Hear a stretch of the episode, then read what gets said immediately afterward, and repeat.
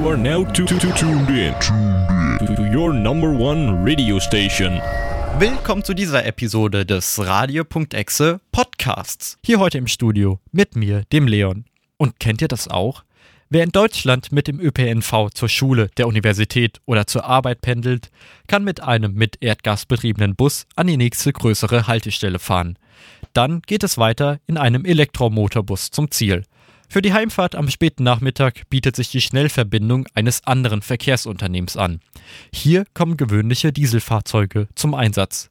Ich wollte wissen, warum ist das so und habe nach Personen gesucht und gefunden, die mir bei der Beantwortung meiner Frage helfen können. Wer sie sind, das erfahrt ihr auch schon gleich.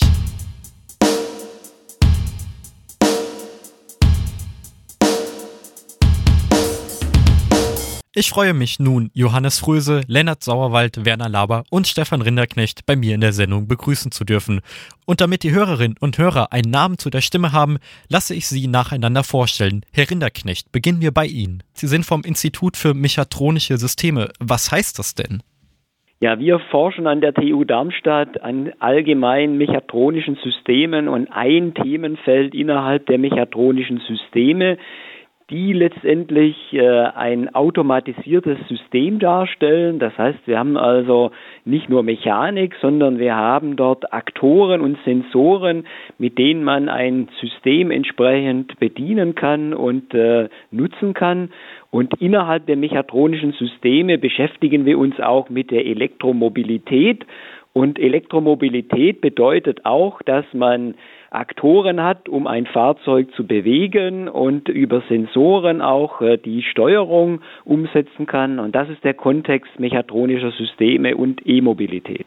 Was sind denn Aktoren und was macht ein System zu mechatronischen Systemen? Für alle mal ganz basic, auch für mich, die dann damit sonst nichts am Hut haben. Ja, Aktoren sind vom Grundsatz her technische Systeme, die Kräfte äh, oder Momente, also äh, Kräfte, die zu einer Drehbewegung führen, aufbringen können. Und äh, Aktoren sind beispielsweise die Fahrzeugantriebe, also Motoren, seien das elektrische Motoren oder auch Verbrennungsmotoren.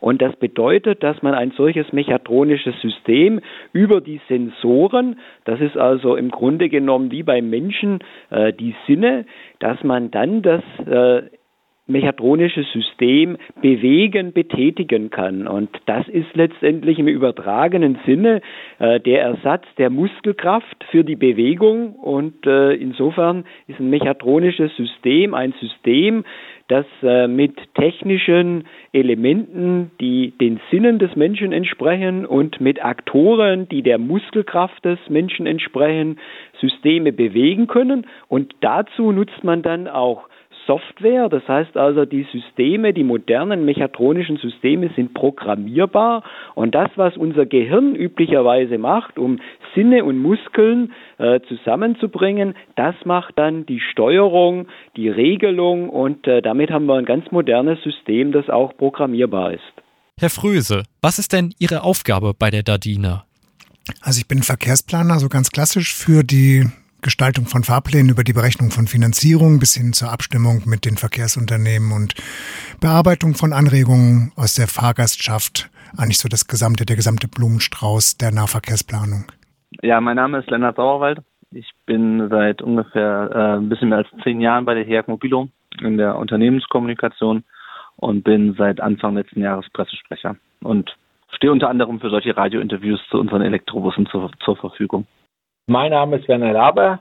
Ich bin äh, bei der HEAG Mobilo Leiter Bustechnik und Fuhrpark, beschäftige mich schon seit mindestens 25 Jahren mit dieselelektrischen bzw. elektrischen Antrieben im Linienbus.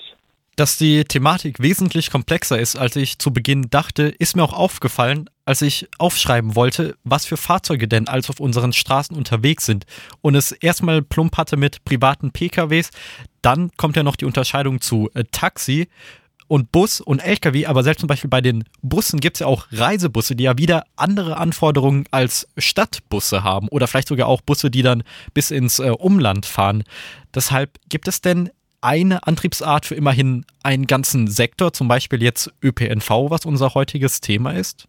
Also aus meiner Sicht, äh, die gesamte Mobilität im urbanen Bereich Dort ist elektrisches Fahren das zielführende Fahren.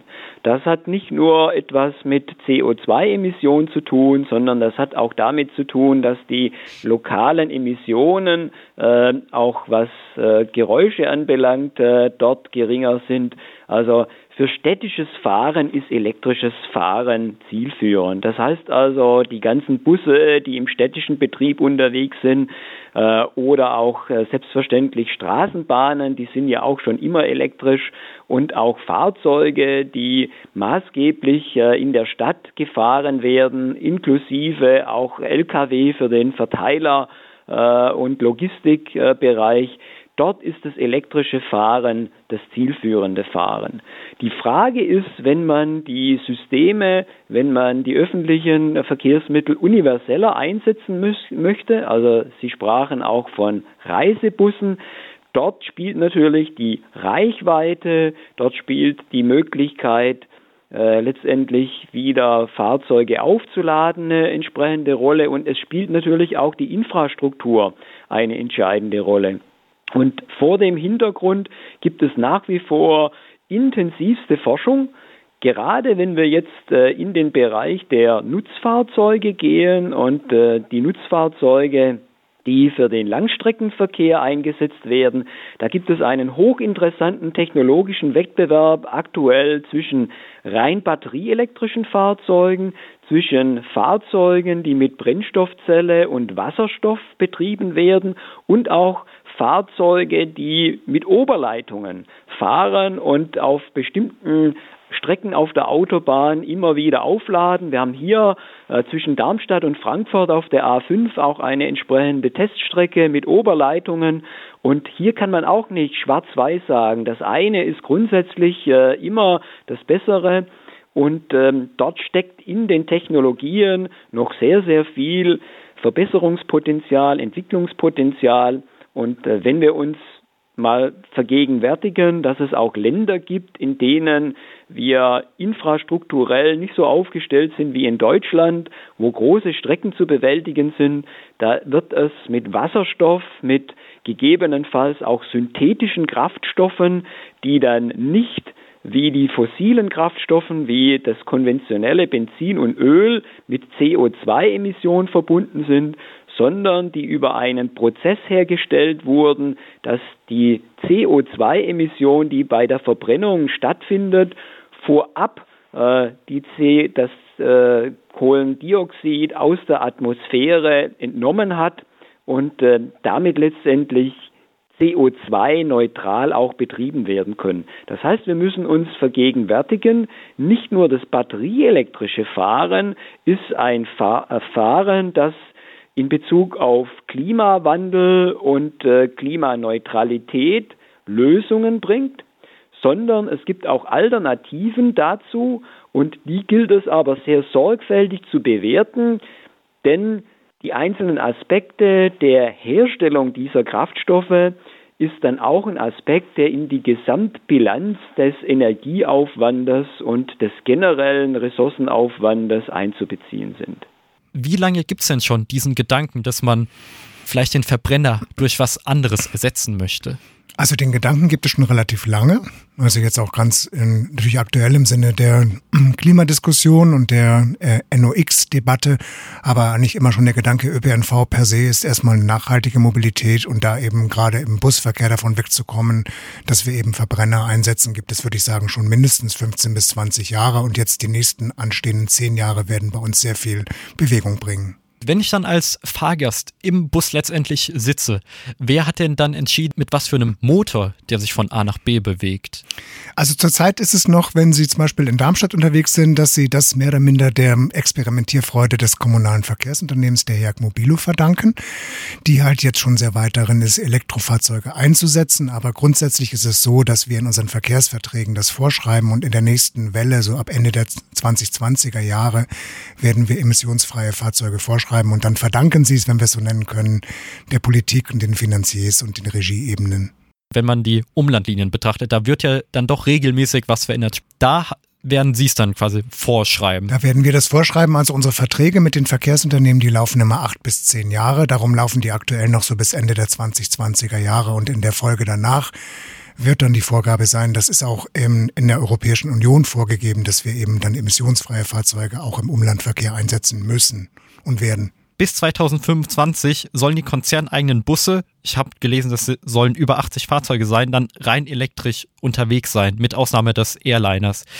Ist dieser Plan denn noch einzuhalten? Aktuell ist der Plan noch einzuhalten. Wir haben also insgesamt 30 Elektrobusse aktuell im Betrieb und haben für weitere 24 Elektrobusse schon eine Förderzusage vom Bundesministerium für Digitales und Verkehr. Das heißt also, wir sind dann schon bei 54 Bussen insgesamt und für weitere Fahrzeuge, Elektrobusse, werden wir jetzt warten, bis ein nächster Förderaufruf veröffentlicht wird vom Bundesministerium. Dann werden wir uns darauf bewerben und wenn wir den Zuschlag erhalten, dann können natürlich die nächsten Fahrzeuge dann beschafft werden. Und nachdem der Entschluss gefasst wurde, dass die HEAG zukünftig dann batterieelektrisch unterwegs sein möchte, was für Vorbereitungen wurden denn getroffen jetzt in jeglicher Hinsicht? Wir sind nicht einfach losgelaufen und haben einen batterieelektrischen Bus gekauft. Wir haben ja, wie gesagt, schon lange Jahre Erfahrung in dieselelektrischen Antrieben und haben ja auch 2009 bis 2014 ein äh, Forschungs- und Entwicklungsprojekt gemacht, zusammen mit der TU Darmstadt und äh, einigen Industriepartnern und hatten zu dem Zeitpunkt drei serielle Hybridbusse im Einsatz. Ähm, das war damals äh, in Deutschland relativ neu, die Technik. Ähm, man hat im Prinzip dann damals den, den, das Getriebe aus dem Fahrzeug herausgenommen, hat äh, den Motor mit einem, den Verbrennungsmotor mit einem Generator versehen und hat äh, dann eine elektrische Achse äh, quasi in den, in den Bus integriert. Als Energiespeicher für diese Fahrzeuge damals waren Supercaps, also sogenannte Hochleistungs- oder Superkondensatoren eingesetzt, sodass man ein paar hundert Meter auch mit diesen Supercaps zurücklegen konnte.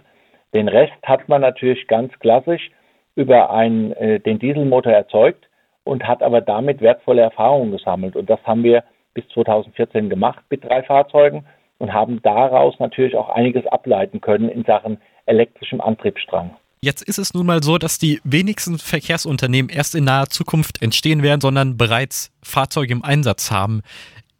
Sollten die ihre Fahrzeuge, bis sie nicht mehr funktionsfähig sind, weiter benutzen oder dann schon jetzt auf eine neue Antriebsart umstellen, wenn sie sich es denn leisten können? Also das ist eine total spannende Frage und die ist pauschal selbstverständlich nicht zu beantworten. Das sind Dinge, die man im Einzelnen jetzt betrachten kann. Das hängt dann auch davon ab, wenn Sie jetzt ein äh, Fahrzeug haben, das Sie nutzen, das äh, letztendlich äh, seinen CO2-Rucksack denn bei der Produktion entstehen ja auch CO2-Emissionen, sind CO2-Emissionen entstanden. Ähm, wenn Sie den letztendlich äh, auch schon amortisiert haben, dann kann es durchaus interessant sein, mit einem Fahrzeug weiterzufahren im Vergleich zu einem neuen Fahrzeug, das erst einmal diesen CO2-Rucksack neu aufsetzt. Hängt davon ab, auch ob Ihr äh, vorhandenes Fahrzeug, was das für einen Kraftstoffverbrauch hat. Also wenn Sie jetzt äh, ein Fahrzeug haben, das äh, zwar den äh, keinen CO2 äh, mehr mit sich trägt, weil es schon äh, gefertigt wurde, das aber einen extrem hohen Verbrauch an Diesel oder Benzin hat, dann mag es nicht attraktiv sein. Wenn Sie aber ein sehr sparsames Fahrzeug dort bereits haben und äh, wechseln dann auf ein Elektrofahrzeug, dann kann es durchaus sein, dass sich das nicht so schnell rechnen wird zu der großen Frage, welche Vorbereitungen wurden denn getroffen? Ich habe durch einen früheren äh, Kontakt auch erfahren, dass für die neuen Elektrofahrzeuge dann auch entsprechendes Personal geschult werden musste. Warum muss dafür Personal geschult werden? Weil wir in Deutschland nun mal auch äh, das Thema Arbeitsschutz haben und äh, es darum geht, dass die, die Fachkraft im Fahrbetrieb auch eine elektrotechnisch unterwiesene Person sein muss. Eine sogenannte äh, FK EUP. Das heißt also, man muss im Prinzip dem Fahrer sagen, hör zu, überall hier, wo die orangen Leitungen in dem Bus sind, da bitte die Finger weglassen, auf Deutsch gesagt. Und das Zweite ist, ähm, man muss dem Fahrer auch den Elektrobus von der Fahrweise nahebringen. Unsere Elektrobusse segeln. Dieser Begriff segeln kommt daher, dass bei uns quasi der Bus nicht äh, in dem Moment, wenn man von dem, von dem Fahrpedal geht, nicht rekuperiert automatisch, sondern äh, im Prinzip segelt der Bus erstmal, also ohne Widerstand quasi fährt der Bus quasi weiter. Und auch das muss man schulen und erlernen, um eine energieeffiziente Fahrweise quasi dann äh, daraus abzuleiten.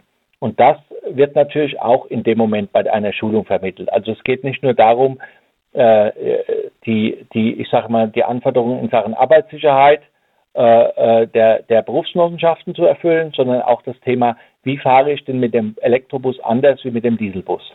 Oder warum? Wie einfach oder wie schwer hat es funktioniert? Sind solche E-Busse relativ pflegeleicht? Also ich sage mal, das hat relativ einfach funktioniert. Wir hatten am Anfang natürlich auch im Fahrpersonal, äh, ich sage jetzt mal, ein paar kritische Stimmen. Ach, wie kann man denn mit dem Batteriebus dann fahren und was passiert, wenn er liegen bleibt? Und äh, äh, bin ich denn da sicher überhaupt oder bekomme ich da vielleicht irgendwo einen Stromschlag oder sonstiges? Äh, das hat man relativ schnell ausgeräumt, weil man natürlich durch dieses Erfahren, und das geht ja allen Personen so, die das erste Mal ein Elektrofahrzeug fahren. Ähm, wenn man ein Elektrofahrzeug das erste Mal fährt, dann ist man auf einmal überrascht, wie anzugsstark dieses Fahrzeug ist, wie leise, wie komfortabel. Und das sind natürlich auch alles Attribute, die wir im Omnibus haben. Ich kann mich gut erinnern an die ersten an die ersten Fahrt, Fahrten mit Fahrgästen, auch bei Versuchsbussen, wo man äh, auf einmal festgestellt hat, im Bus ist es auf einmal mucksmäuschenstill. Man hört den, den Fahrgast in der letzten Reihe telefonieren. Äh, das sind auch Erfahrungen, die auch durchaus die Fahrgäste uns dann äh, rückgespiegelt haben und gesagt haben, Mensch, das ist ja so leise da drin, das ist ja ein ganz tolles Fahrgefühl in dem Moment oder Fahrerlebnis. Ist das äh, schon mal bei euch passiert, dass ein Elektrobus stehen geblieben ist?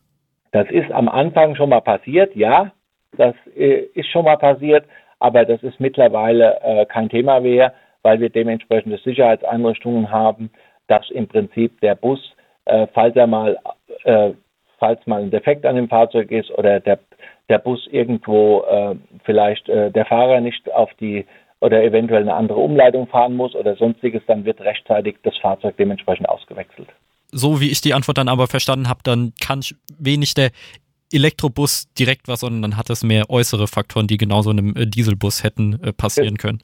Genau, genau. Auch beim Dieselbus oder beim, beim, beim normalen Kraftfahrzeug ist es ja so, wenn man auf die Tanknadel nicht achtet, dann bleibt man stehen.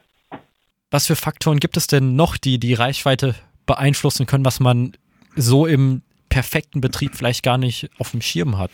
Eben das energiesparende Fahren, das wird beim Fahrpersonal aber genauso auch bei Verbrennerfahrzeugen praktiziert. Eben gerade die Verlockung vielleicht beim Elektrofahrzeug, dass es eben so eine äh, Spurtstärke hat und so eine starke Beschleunigung, das eben nicht so oft auszureizen, wie wir es vielleicht auch vom privaten E-Fahrzeug kennen. Das macht Spaß, aber das geht sehr schnell auf die Batterie. Und das andere ist, ähm, wo wir halt noch gucken müssen, warum wir auch dieses Gutachten am Laufen haben, wenn wir jetzt so ins Umland gerade, wenn es ein bisschen hügelig wird, ins Mittelgebirge geht, dass das eben zurzeit noch für Elektroantriebe sehr, sehr energieverbrauchend ist, ob man da äh, eine Verbesserung bekommt oder eine neue Technik, die das besser ab kann.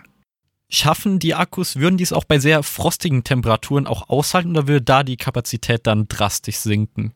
Eine Batterie, äh, diese ähm, Speicher der elektrischen Energie, die brauchen ein bestimmtes Temperaturfenster, um äh, Leistung abgeben zu können, vor allem die Leistung ohne die Lebensdauer massiv zu schädigen. Und äh, insofern ist es erforderlich, dass man die Batterien, wenn wir sehr tiefe Temperaturen hatten, deutlich unter Null wie im Dezember, dass man die vorheizt, bevor man dort mit hohen Leistungen fährt. Und ähm, das ist ein Teil des sogenannten Thermomanagements. Das ist ein extrem wichtiger Punkt. Thermomanagement, also die thermische Tem äh, Konditionierung von allen, äh, von allen Teilen und Komponenten eines Antriebssystems ist extrem wichtig. Ähm, das ist auch schon beim konventionellen Antrieb der Fall weil der Wirkungsgrad bei höheren Temperaturen aufgrund der Leichtgängigkeit dann, das Öl wird dünnflüssiger, äh, dort kann man viel, viel höhere Wirkungsgrade erzielen und äh, nutzt dann auch ein entsprechendes Thermomanagement, um die Bauteile schnell aufzuheizen. Und bei der Elektromobilität gehört zum Thermomanagement dazu, dass man die Batterie bei sehr niedrigen Temperaturen dann auch vorheizt. Auch das kann man sehr einfach einstellen, indem man auf seiner App äh, den, die Abfahrtszeit vorgibt und das Fahrzeug wird dann automatisch für den Abfahrtszeitpunkt schon thermisch konditioniert sein. Was auch sehr wichtig ist, dass die Batterien keine zu hohen Temperaturen äh, erhalten.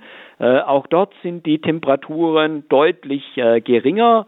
Also man sagt, idealerweise betreibt man die Batterie in einem, Temp äh, in einem Temperaturfenster 20, äh, vielleicht bis 60 Grad Celsius maximal und man benötigt dann auch wiederum ein Thermomanagement, um zu hohe Temperaturen gerade im Sommer zu vermeiden. Und die Temperaturen, die dort eingehalten werden müssen, die sind deutlich geringer als diejenigen, die man jetzt bei einem Verbrennungsmotor äh, dann einhalten muss. Dort gibt es ja auch eine Kühlung, aber die Batterie ist dort, wenn man eine sehr lange Lebensdauer der Batterie erhalten möchte, ein ganz, ganz wichtiger Aspekt, der sowohl thermisch als auch was das Laden und Entladen anbelangt, äh, berücksichtigen muss. Man sollte auch idealerweise nicht die Batterie immer zu 100 Prozent laden und dann wieder völlig entladen. Äh, 0 Prozent, 100 Prozent.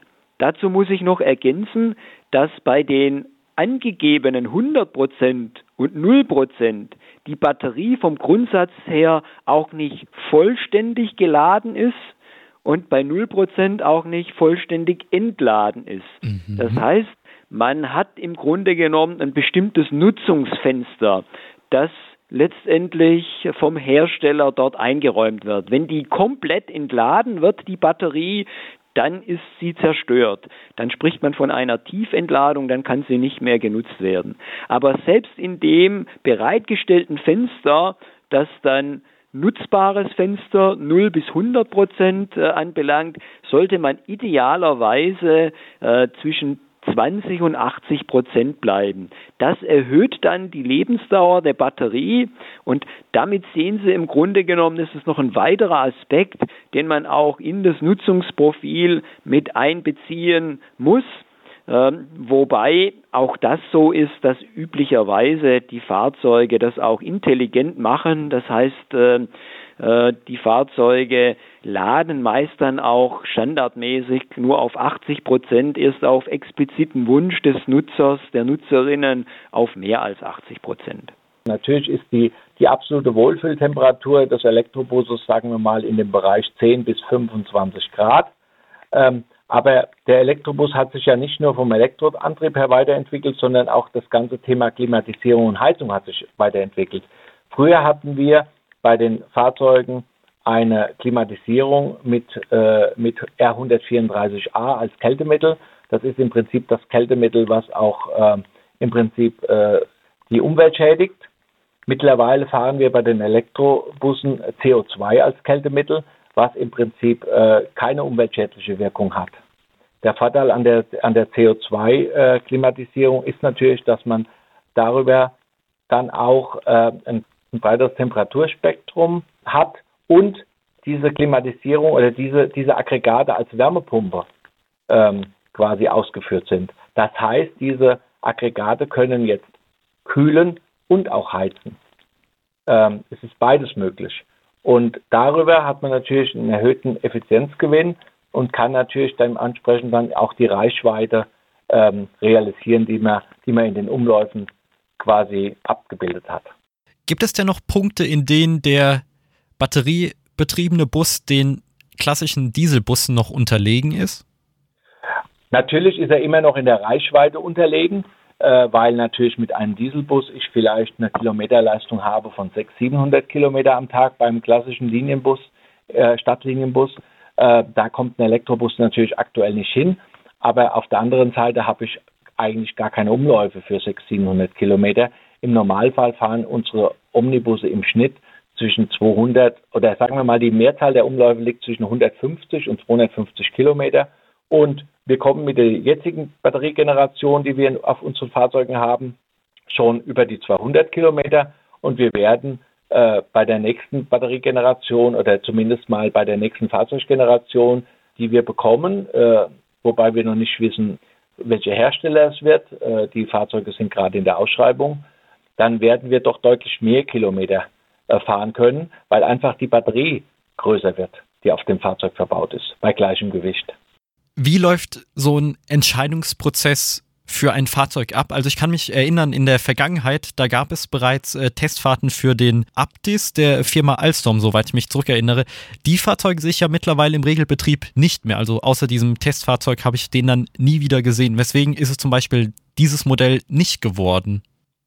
Naja, der Aptis war natürlich ein ganz besonderes Fahrzeug. Äh, man muss natürlich auch wissen, dass natürlich der Aptis im Prinzip von Alstom entwickelt worden ist und das ein Fahrzeug war, was quasi die Bauform der Straßenbahn aufgenommen hat, äh, der, der Modulbauform der Straßenbahn. Der Aptis hatte ja als Besonderheit, dass er quasi komplett niederflurig war und im Prinzip der Antrieb ganz hinten saß, also am, am, am, am Heck des Fahrzeugs und dadurch natürlich äh, ein unheimlich großer Wendekreis normalerweise vonnöten gewesen wäre bei einem 12-Meter-Bus. Die Besonderheit beim Aptis war, dass er dann natürlich eine Vierradlenkung hatte und wir quasi dadurch wieder einen Teil der, der, der, äh, der Probleme, die durch den langen Radstand entstehen, natürlich dann kompensieren konnten. Leider ist das Projekt gescheitert ähm, äh, aus ähm, vielerlei Gründen. Es gibt ein paar Aptis-Fahrzeuge nach wie vor in Straßburg und in Paris, die noch laufen, aber insgesamt hat sich die Firma Alstom aus dem Thema zurückgezogen, weil einfach das Fahrzeug nicht vermarktbar war in Europa. Während Dieselfahrzeuge getankt werden müssen, müssen batteriebetriebene Busse geladen werden.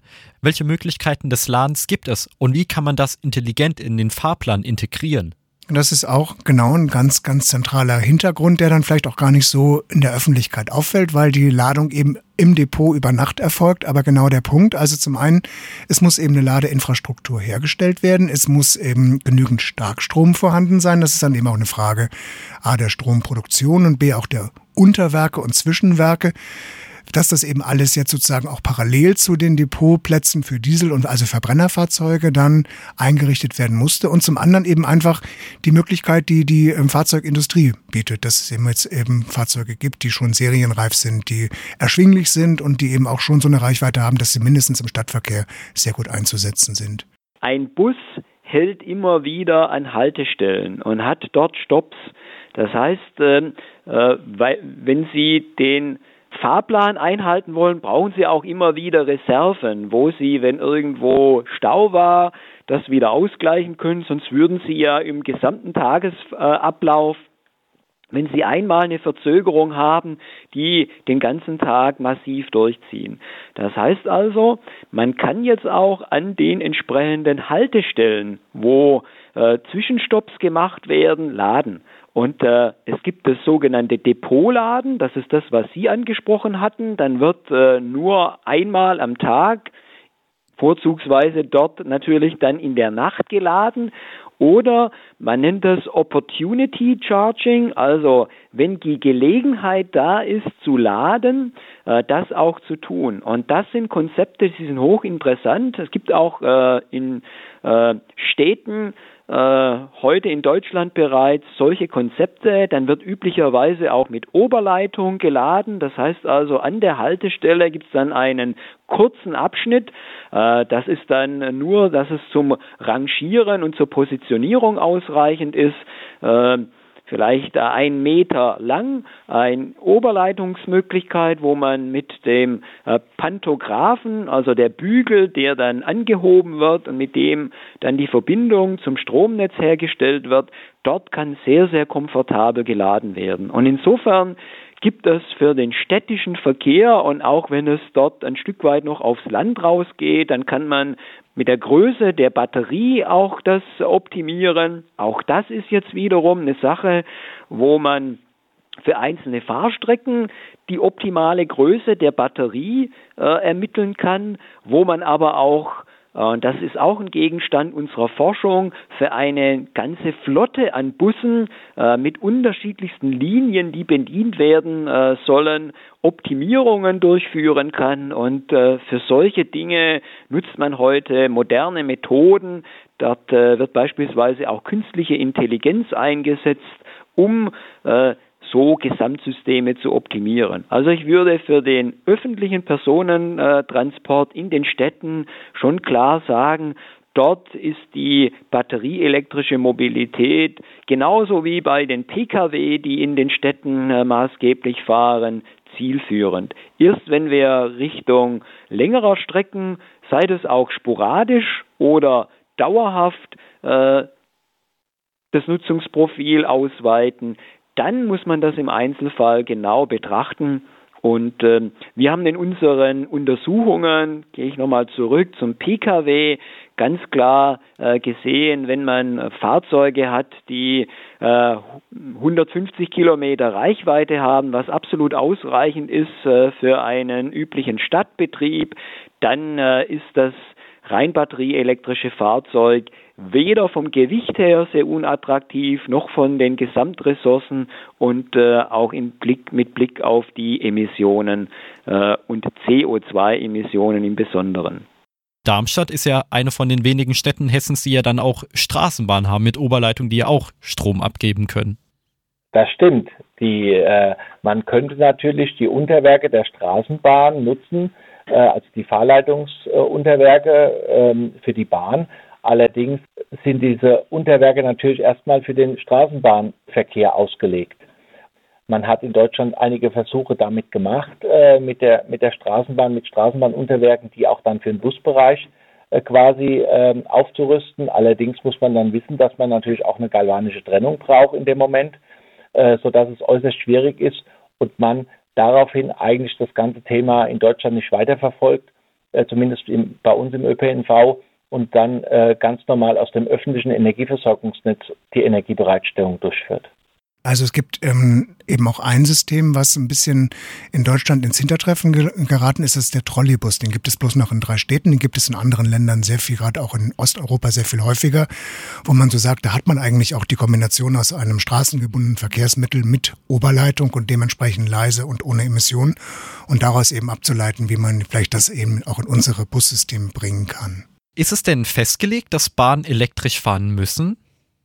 dort, wo wir die Infrastruktur heute haben, äh, auf der Schiene, dort ist äh, das elektrische Fahren sicherlich zu bevorzugen. Wir haben ja heute äh, auch noch nicht mal 50 Prozent der Bahnstrecken elektrifiziert.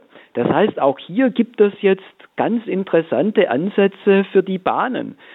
Es ist die Frage, wie aufwendig ist es, die Infrastruktur, die Elektrifizierung, das Bauen von Oberleitungen zu schaffen? Kann man dort auch mit hybriden Systemen, mit äh, Brennstoffzellen, mit wasserstoffbetriebenen Zügen fahren und äh, in äh, ländlichen Bereichen gibt es häufig, äh, gibt es heute noch viele Bahnen, die auch mit Dieselkraftstoff fahren und dort gibt es auch bei der Bahn intensive Überlegungen, Dinge ökologisch zu verbessern und äh, damit letztendlich für die einzelne Lösung und für den einzelnen Streckenabschnitt zu schauen, was ist dort die bessere Lösung, Oberleitungen zu bauen oder möglicherweise auch mit hybriden Systemen dort zu fahren. Jetzt sind es aktuell so um die 30 Fahrzeuge, die ihr im Besitz habt. Es sollen ja dann zukünftig dann über 80 werden. Da werden dann vermute ich mal, wahrscheinlich noch mehr Ladesäulen errichtet. Hält es denn unser Netz aus oder wird man das dann merken, wenn plötzlich am Böllenfalltor die ganzen Busse über Nacht laden? Dann habe ich keinen Strom mehr, um mein Handy zu laden. Man muss natürlich eins wissen, wir hier in Darmstadt haben äh, ein, sehr, ein sehr gutes elektrotechnisches Netz und wir haben natürlich hier oben am Böllenfalltor auch das Stadion in der Nähe, die ja auch jede Menge Energie brauchen, gerade im, am Spieltagen. Und von daher sind wir hier gut aufgestellt äh, und äh, laut Aussage der Integra brauchen wir uns keine Gedanken zu machen, dass wir, wenn wir nachts die Busse laden, dass wir da ein Problem haben mit dem mit der Energie. Der große Vorteil ist sogar, und wenn man das jetzt äh, global sieht, also in, in, in Deutschland sieht, ist natürlich, wenn wir nachts Strom brauchen äh, und nachts Windkraft erzeugt wird äh, in großem Maße, die aktuell keine Abnehmer hat nachts, dann tun wir ja natürlich auch ein Stück weit ähm, der Energiewende Rechnung tragen und versuchen natürlich in den Nachtzeiten so viel wie möglich in die Busse einzuladen. Ich würde jetzt mal sagen, so ganz grob 25 Prozent des Strom, der Stromerzeugung, die wir heute jährlich haben, das ist in etwa äh, der Strombedarf, der für das elektrische Fahren benötigt werden würde. Also ich merke, Elektromobilität ist auch sehr eng verknüpft mit Intelligenz hinter den ganzen Prozessen. Genau, und sehr eng verknüpft äh, mit der sogenannten Sektorenkopplung äh, zwischen Energiewirtschaft und äh, Verkehrswirtschaft. Das heißt also Energie, äh, Energie und Verkehr äh, sind da unmittelbar verzahnt und das ist natürlich ein Stück weit auch bei uns hier hervorragend, weil wir in der Stadtwirtschaft natürlich mit der Integra und mit der HEAG Mobilo zwei Player haben, die sich sehr gut ergänzen. Jetzt frage ich mich, wurden auch Experimente mit anderen Antriebsarten durchgeführt? Oder hat man die von vornherein abgelehnt und sich dann nur dem batteriebetriebenen Antrieb gewidmet? Also das, genau, also batteriebetriebener Antrieb, dann eben Wasserstoff, der eben auch zu Elektroantrieb führt und dann, was eben noch als äh, weitere Variante es gibt, ist halt der Erdgasbus. Das gibt auch Städte wie beispielsweise Koblenz, die konsequent darauf ähm, gesattelt haben und ihre Flotte dementsprechend umgestaltet ähm, haben. Da haben wir natürlich jetzt, es ist nicht lokal emissionsfrei wie beim Elektroantrieb, es ist ja eben deutlich emissionsärmer. Ähm, da ist eben auch wieder die Sache, da braucht man die ähm, Erdgastanks auf den Fahrzeugen und so. Also darum ist eben so die State of the Art, der Trend doch sehr deutlich zu den Elektrofahrzeugen. Warum hat man den Hybrid nicht äh, weiterverfolgt? Der wäre ja zum Beispiel auch eine Lösung, um längere Strecken dann überbrücken zu können. Naja, das Thema Hybridtechnik hat sich dementsprechend halt nicht weiterentwickelt, weil man natürlich nach wie vor das Thema fossiler Kraftstoffeinsatz hat und natürlich auch das Thema Energieeffizienz da eine Rolle spielt. Und äh, wir wissen alle, dass Verbrennungskraftmaschinen nicht unbedingt ein, äh, einen sehr hohen Wirkungsgrad haben. Und von daher war es logisch, dass nach dem Hybridbus dann eigentlich der batterieelektrische Omnibus kommt oder der, der Brennstoffzellenbus kommt. Also das war abzusehen, ähm, dass es in so schnellen Schritten auch in Sachen Batterietechnik weiter, sich weiterentwickelt. Das hat 2012 noch keiner absehen können. Man hat wohl immer schon ein paar, äh, ich sage jetzt mal, Versuchsbusse dann zu dem Zeitpunkt gehabt. Aber so richtig los ging es eigentlich erst ab 2015 mit dem Thema Batteriebusse als Depotlader. Äh, in, der, in der Zwischenzeit hat man dann viel experimentiert, auch mit Fahrzeugen, äh, wo man an der Endhaltestelle äh, lädt, äh, das sogenannte Opportunity Charging. Aber äh, das haben auch manche Städte hier in Deutschland im Einsatz, auch sehr erfolgreich im Einsatz, wie zum Beispiel Osnabrück oder auch Köln. Aber man muss hier natürlich in Darmstadt auch wissen, wir haben nun mal eine Straßenbahn. Und wenn die Straßenbahn nicht fahren kann, dann sollte im Normalfall der Bus die Straßenbahn ersetzen. Und das hätte bedeutet, dass man natürlich auch auf der einen Seite äh, die, die Ladeinfrastruktur auf den Buslinien äh, einbauen äh, muss und noch zusätzlich an der Straßenbahnenthaltestelle eine dementsprechende Ladeinfrastruktur bauen muss. Und wie gesagt, damals hatte schon Akasol die ersten Versuche mit, mit ihren Batterien äh, quasi erfolgreich absolviert. Es wurden die ersten Serienfahrzeuge damit ausgerüstet und man hat über die, guten, äh, über die gute Zusammenarbeit schon gewusst, was ist denn möglich 2020, 2021, 2022. Was kostet denn auf lange Sicht weniger für ein Verkehrsunternehmen? Auf lange Sicht ähm, ist da auch der Trend absolut zur emissionsfreien, zu den emissionsfreien Antrieben. Okay, heißt dann sogar, also dass elektrischer Strom dann günstiger ja. ist als Diesel dann in dem Fall. Also auf lange Sicht gesehen, ja. Okay. Mhm. Mittlerweile ist es auch so, dass der Strom zu Hause deutlich kostengünstiger ist als äh, an den Ladesäulen. Hier haben wir gerade dieses Jahr äh, eine starke Preiserhöhung auch an den Ladesäulen. Das heißt, man muss davon ausgehen, dass man mindestens in etwa 50 Cent pro Kilowattstunde äh, Strom an den öffentlichen Ladesäulen bezahlen muss. Und von daher äh, ist es sicherlich so, dass zu Hause der Hauptanteil des Ladens erfolgt. Kann es denn überhaupt eine klimaneutrale Antriebsart geben, wenn wir jetzt die gesamte Kette betrachten, oder bleibt es eher bei einem bei einer Entscheidung für das kleinste Übel? Klima Neutralität beziehungsweise genauer CO2-Neutralität äh, in Zukunft ist äh, aus meiner Sicht sicherlich machbar. Der Weg dorthin, dort äh, wird es selbstverständlich unterschiedlichste Möglichkeiten geben und äh, da wird es ein Abwägen geben, da muss es auch gewisse Kompromisse geben, um letztendlich im Zusammenspiel Bedarfe zu decken, Ressourcen einzusetzen und äh, das Klima im Auge zu haben, eine äh, tragbare Lösung zu finden. Wie könnte denn die Zukunft des ÖPNV aussehen? Ich frage absichtlich mal ganz offen, um Platz für alle möglichen Visionen zu geben.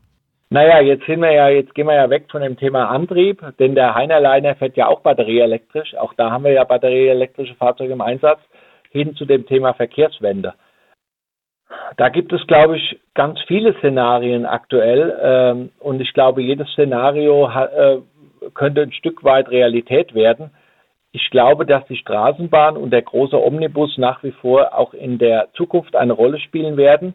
Es könnte aber viel stärker äh, eventuell das Thema Kleinbusse oder, oder Midi-Busse eine Rolle spielen. Spätestens dann, wenn natürlich das Thema autonomes Fahren äh, kommt, dann oder automatisiertes Fahren kommt, dann wird natürlich es nochmal ganz neu gedacht, das ganze Thema. Aber ich glaube schon, dass äh, wir in den nächsten Jahren, äh, gerade bis zu dem Zeithorizont 2030, wir erleben werden, dass der ÖPNV in Deutschland, der Bus-ÖPNV in Deutschland elektrisch wird. Zum großen Teil batterieelektrisch, eventuell auch noch bei manchen Betrieben äh, äh, als Brennstoffzelle ausgeführt mit Wasserstoff, aber Mehr, die Mehrzahl der Betriebe wird batterieelektrisch unterwegs sein. Und um die vorherige Frage nochmal aufzugreifen, ja, wir wollen auch Ressourcenschonung betreiben, indem wir die Fahrzeuge länger, länger nutzen. Das hat, hat uns ja auch der Oberleitungsbus bewiesen, der ja nach wie vor in Europa in vielen Städten noch präsent ist. Wenn man nach Salzburg geht oder nach nach Bern oder man geht in Deutschland nach Esslingen. Und auch diese Fahrzeuge dort fahren ja teilweise nach 15, 18, 20 Jahren noch im Linienbetrieb. Und auch wir gehen davon aus, dass wir den batterieelektrischen Bus äh, wahrscheinlich 16 Jahre in unserem Fuhrpark lassen werden. Ähm, eventuell müssen wir die Batterie äh, einmal in diesen 16 Jahren tauschen. Ähm, aber die Batterie wird dann quasi als Second Life Energiespeicher genutzt oder wird äh, in anderen Anwendungen eine Rolle spielen. Ähm, also das ist geplant und so dass wir durchaus davon ausgehen, dass wir aktuell, wo wir unsere Dieselbusse nach zwölf Jahren ersetzen, wir nach, äh, die, die Elektrobusse deutlich länger nutzen werden. Wir haben ja parallel zu diesem Thema der Elektromobilität, obwohl es vom Antrieb genau das gleiche ist, jetzt sehr viel in Bewegung so bei der On-Demand-Mobilität. Also wirklich äh, so On-Demand-Shuttles wie den Heinerliner in Darmstadt, den Dadiliner bei uns im Landkreis oder den Hopper im Kreis Offenbach, wo so ein bisschen die Idee ist, wir haben auf den was auch in der Zukunft so bleiben wird. Wir haben also auf den nachfragestarken Achsen auf den Pendlerachsen haben wir halt wirklich die, die auslastungsstarken, am besten Züge. Wir haben die Straßenbahn und wir gucken dann abseits von diesen Hauptachsen eben auf ein bisschen mehr Flexibilität und so dieser Gedanke, dass äh, der ÖPNV dann auch fährt, wenn er wirklich gebraucht wird. Also wir stellen so fest, ähm, der große Vorteil ist natürlich auch gerade bei uns im Landkreis, wir haben eben durchweg ähm, ein Taktangebot mit Linienbussen. Also ich brauche nichts zu bestellen, ich muss nirgendwo anrufen, ich brauche keine App zu bemühen, ich weiß, wann mein Bus fährt, aber wir haben eben, wir müssen fahren, weil es im Fahrplan steht. Und es ist dann so eine Sache auch wieder vom Aspekt der Nachhaltigkeit, wenn dann eben im ländlicheren Raum um 22 Uhr der Bus eben mit zwei Fahrgästen besetzt ist oder auch leer fährt, ist das eben nicht nachhaltig. Und da sehen wir halt wirklich die große Chance jetzt in diesem bedarfsgesteuerten Verkehr auf einem modernen Niveau. Würde es da nochmal mehr kosten als ein reguläres Ticket für den ÖPNV? Also da aktuell ist es noch so, dass, dass diese On-Demand-Verkehre ein bisschen mehr kosten. Ähm, dass es zwar eine, sofort eine Vergünstigung gibt, wenn ich halt ohnehin ÖPNV-Kunde, also im Rhein-Main-Verkehrsverbund bin. In der Zukunft gehen wir davon aus, dass das alles deutlich mehr implementiert wird. Und gerade wenn wir dann auch dahin kommen zu sagen, weil es sinnvoll ist, dass wir eben, wo bisher Linienverkehr zu bestimmten Tageszeiten nicht genutzt wurde oder kaum genutzt wurde, und wir bieten da jetzt einen On-Demand-Verkehr an, dann ist es natürlich klar, dass der dann nicht mehr kosten darf als eine normale Fahrkarte. Vielleicht kann ich da noch einen weiteren Aspekt äh, einbringen und das ist auch ein Forschungsprojekt, an dem wir arbeiten. Das heißt Campus Free City und da geht es darum, Roboterfahrzeuge, äh, sogenannte Citybots zu entwickeln, die zukünftig jetzt auch in den urbanen Bereichen die Mobilität der Menschen übernehmen. Das heißt also, die Idee ist dort in den Kernbereichen der Städte äh, nicht mehr Individualmobilität zu betreiben, sondern dort auch nicht mehr mit Bussen zu fahren, sondern mit äh, Fahrrobotern. Das sind im Grunde genommen Traktoren, die können jetzt Module ziehen, die für den Personentransport geeignet sind. Das heißt, eine Kabine, in der man dann äh, letztendlich Platz nehmen kann und diese Citybots äh, können dann die urbane Mobilität befriedigen und äh, können dann äh, zu Bahnstationen führen für die Mobilität, die dann aus der Stadt rausgeht. Das ist die Vision, die damit verbunden ist. Was hochinteressant ist, dass diese Roboter dann interagieren mit äh, dem Radverkehr und äh, mit dem äh, Fußgängerverkehr.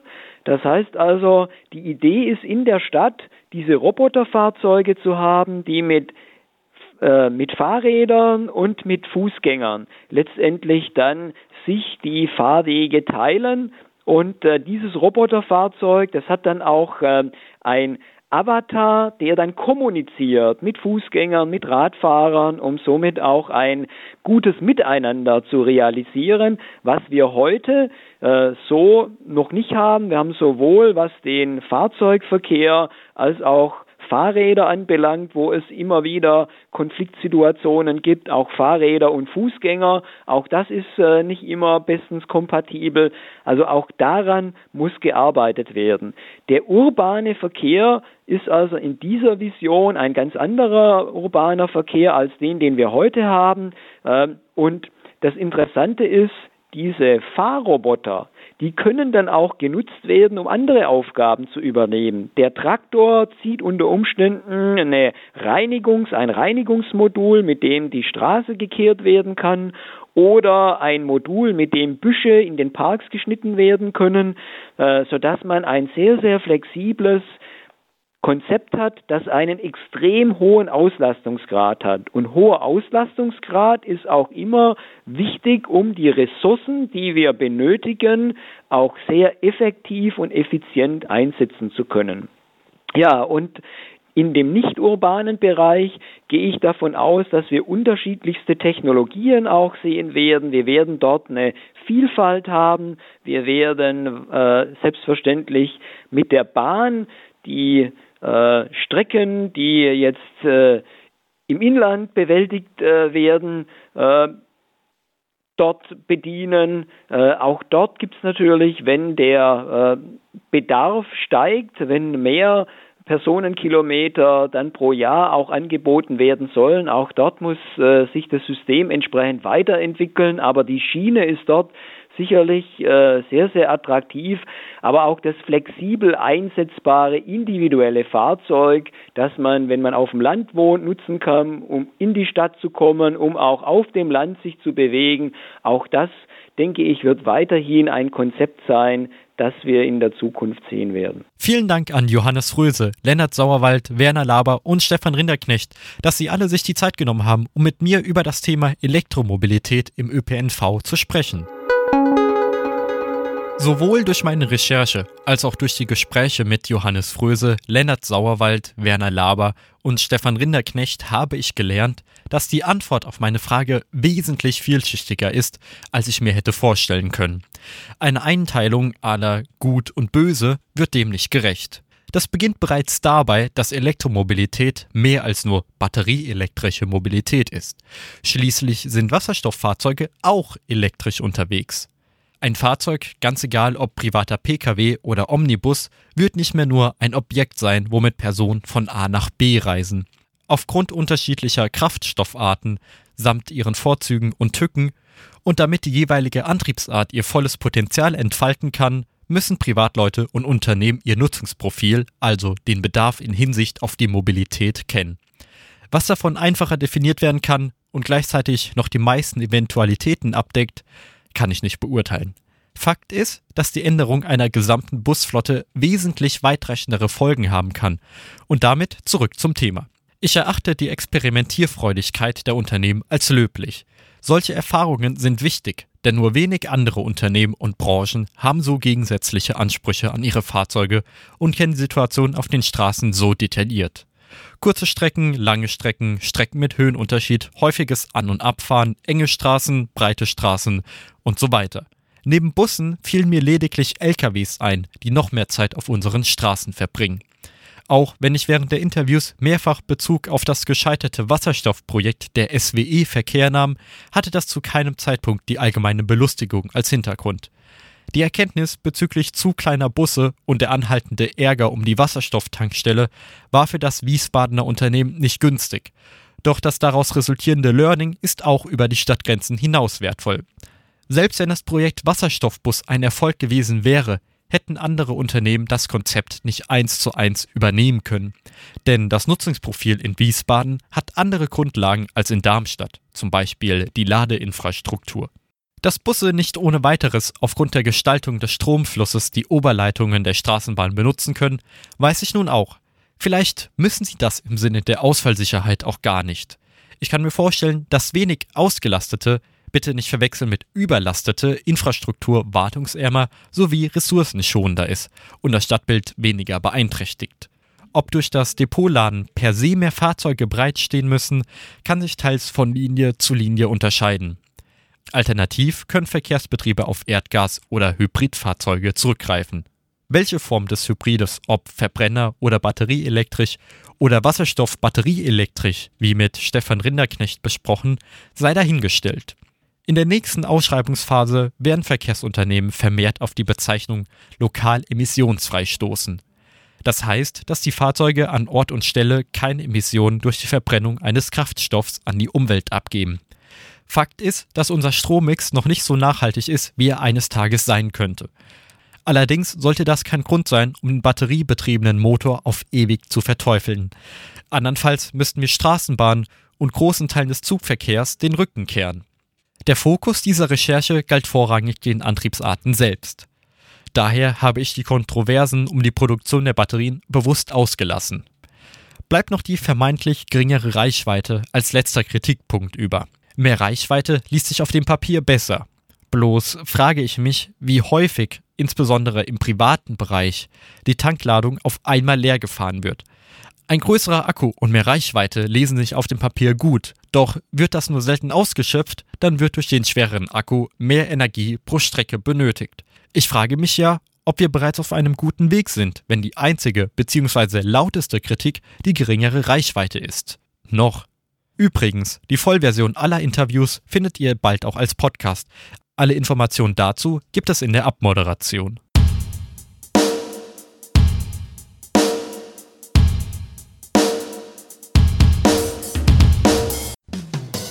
Das war ja auch wieder der Radio.exe Podcast. Wir verabschieden uns von den Mikrofonen.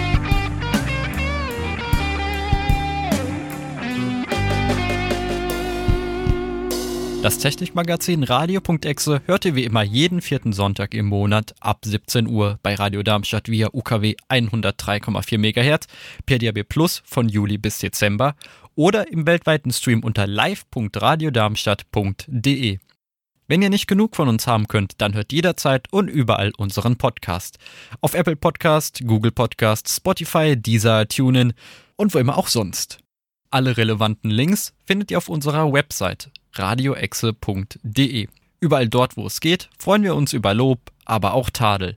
Wenn ihr uns kontaktieren möchtet, geht das entweder per E-Mail radio.exe@radiodarmstadt.de oder klingelt euch zu unseren Sendezeiten durch. Die Telefonnummer lautet 06151 87000. Ich sag's nochmal, 06151 87000.